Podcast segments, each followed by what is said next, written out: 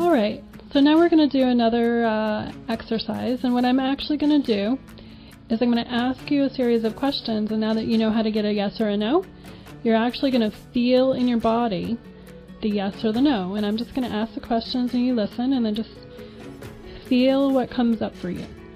All right?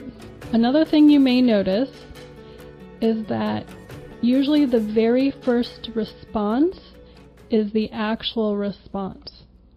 Okay? Intuitive awareness usually comes within two or three seconds. And what happens is, is people question what the answer is, and then they go into their false sense or their ego.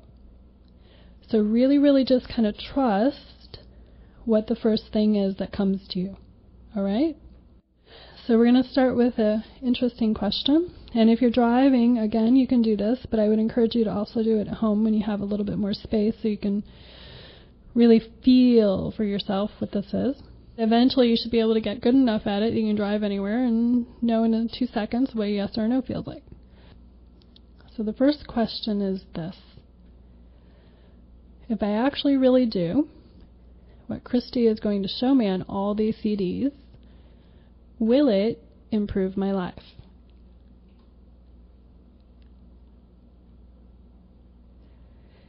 If I actually do what Christy is going to show me on these CDs, will it improve my family's life?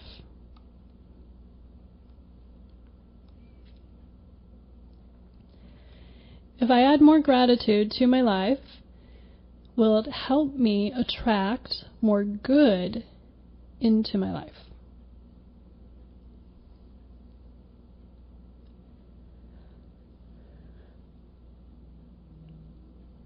Are you currently feeling that life serves you?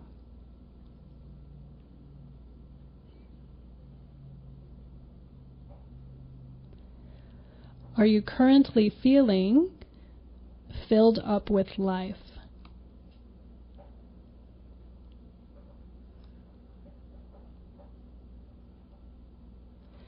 If you have kids, pick one of them is this child filled up with life?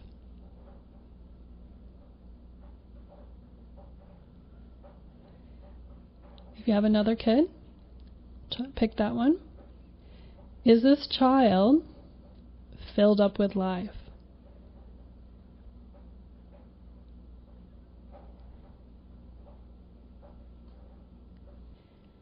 If you have children, is more love and nurturing needed between you and them?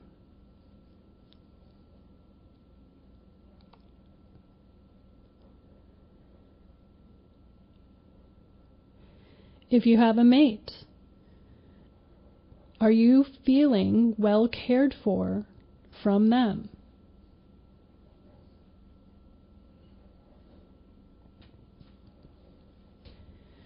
Do you have some thought or belief not allowing your income to increase?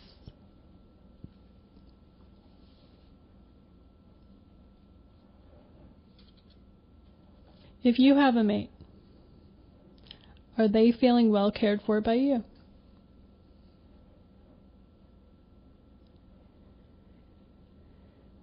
If you're looking for a mate, do you need to put yourself out there more in order to meet somebody?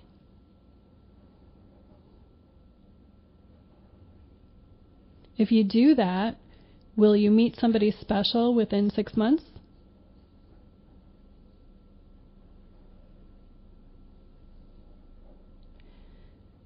If you are looking for a mate, are you in a place to meet them emotionally right now?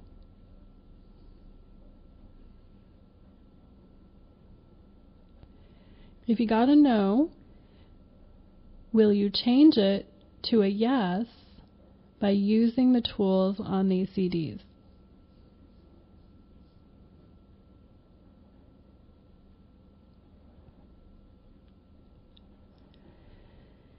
If you got a no, do you have some belief, program, or block that makes you not desire a mate?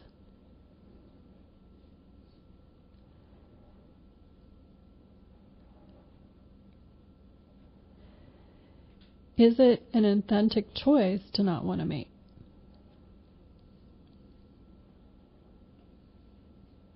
If you add more self care and love to your daily routine, will it improve your life?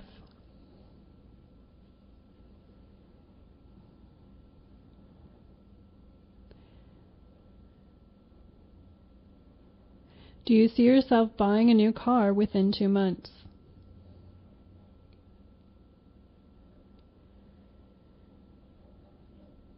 Are you doing work currently that is being on your life purpose?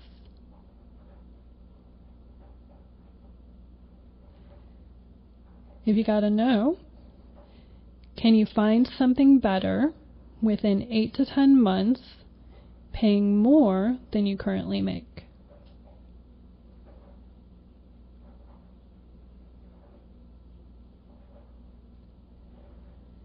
Are you willing to find something better within 8 to 10 months?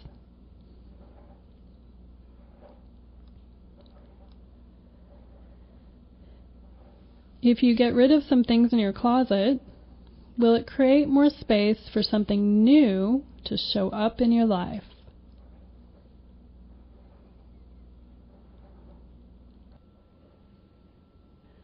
Pick somebody you know that you're not around currently. Okay. Are they outside right now?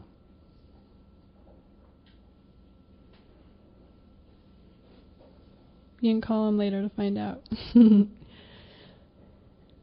Pick somebody else you know, somebody different, that you're not around right now. Are they driving right now?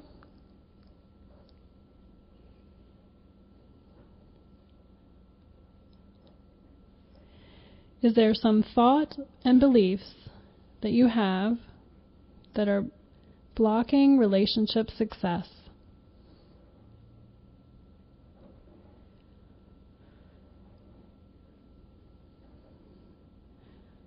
Will you have more kids?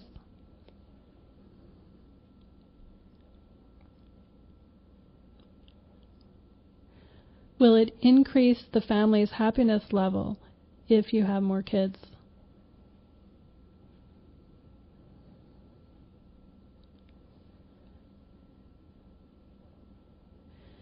If you call upon archangels daily, will this improve your life?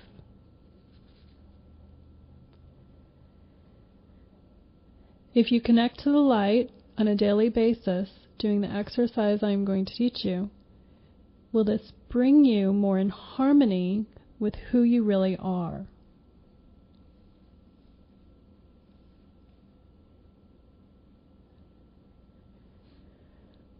Okay. So all these questions, I just picked random questions to bring you some awareness. In the CDs coming up, we're going to show you how to upgrade everything that you may have uh, preferred not to have as an awareness. You can change these things once you're aware of them. It's just an assessment tool. If you don't ask questions, then you might not have a clue where things are at and where you could change it and where you could go. Okay? So no judging yourself, just laugh about it. Okay, so now I got an awareness, now I know what I need to work on. So go to your playbook and your journal, and all of the questions that you wrote down before that you desire to receive answers to, let's rephrase them now in the way that you know is uh, going to get you the exact answer that you desire. And let's just start playing with this technique. You're actually going to get to know what your answers are to those questions. How cool is that?